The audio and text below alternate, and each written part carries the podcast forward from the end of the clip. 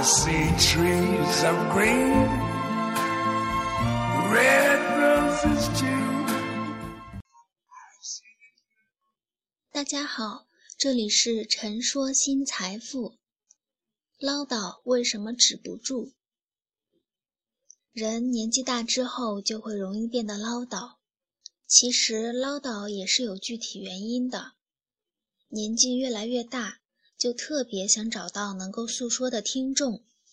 一开始年轻一点还是有听众的，当听众发现这个人随着年纪越来越大，越来越唠叨，听众便不再认真去听，而是去敷衍。这个唠叨的人的心里也发生了变化，不再是说我要找一个人去倾诉我自己，而是我发现了你并不愿意倾听我。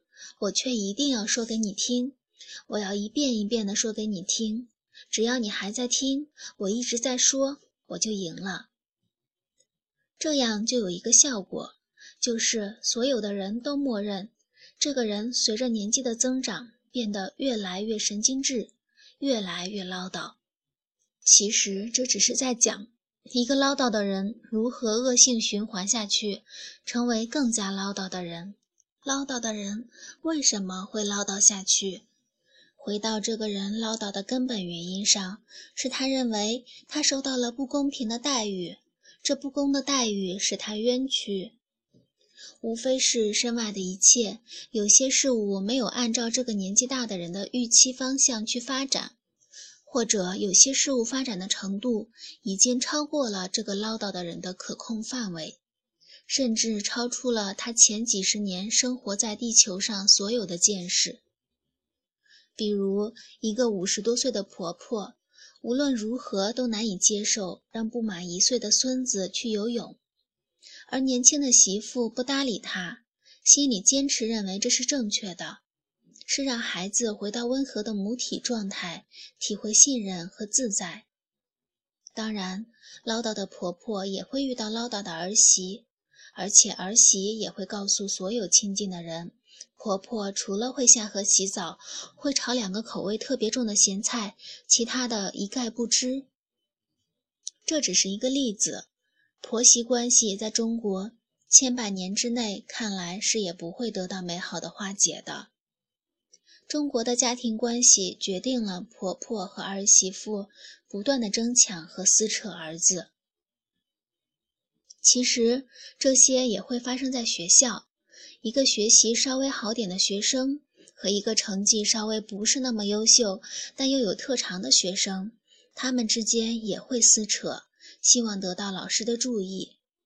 在原生家庭里撕扯成长的孩子，在学校里，在大学里也会和别人争抢老师的注意，争抢女朋友，撕扯生生不息。人们会奇迹地发现，在工作中，这样的人也会和同龄的同事争抢工作的机会。家庭关系中的矛盾基因将会跟随着这个人，在他周围萦绕一生，摆脱不了。随着年纪的增长，由可爱变得越来越唠叨的人，他们发现越来越不被人关注，越来越强调别人的关注，希望在不断的表达中伸张冤屈。我只能大致的说一说原因了，那便是认为外事外物不能按照那些预期的方向发展，让他们感受到了冤屈，久久不能忘怀。只有让自己变得唠叨，周而复始，把冤屈化作一遍又一遍的碎片需要。至于如何解决这类的唠叨，我想从根本上解决任何一个原生家庭中带来的困惑，几乎都是不可能的，因为让人们承认的这个根本原因都很难做到。你问一个人哪里冤屈了，他会说别人愚蠢。你若喋喋不休他人的愚蠢，是不是更愚蠢呢？可是，若你已经耿耿于怀，许久不愿放下，你愿意接受你比愚蠢更愚蠢吗？通常，这些痛苦的喋喋不休的人，选择的是宁愿接受自己比愚蠢更愚蠢，也不愿意放下心中所认为的不公和冤屈。文章来自微信布衣春秋，感谢倾听，下次再会。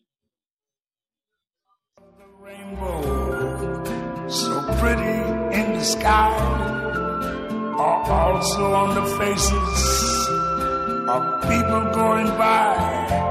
I see friends shaking hands, saying, How do you do? They're really saying, I love you. I hear babies cry. I watch them grow. They learn much more than I ever knew. And I think to myself, what a wonderful world. Yes, I think to myself. What a wonderful